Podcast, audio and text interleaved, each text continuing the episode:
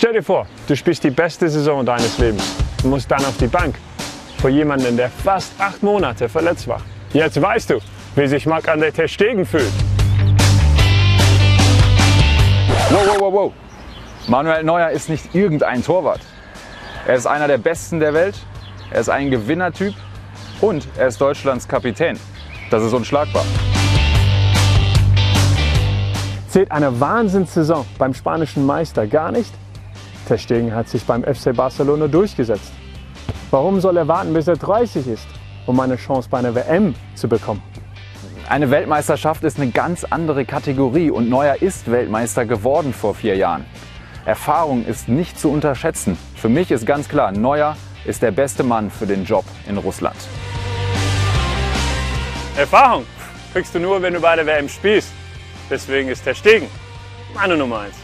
Löw hat sich ganz klar für Manuel Neuer ausgesprochen. Gar keine Diskussion. Er ist die klare Nummer 1 in Russland. Wer ist eure Nummer 1?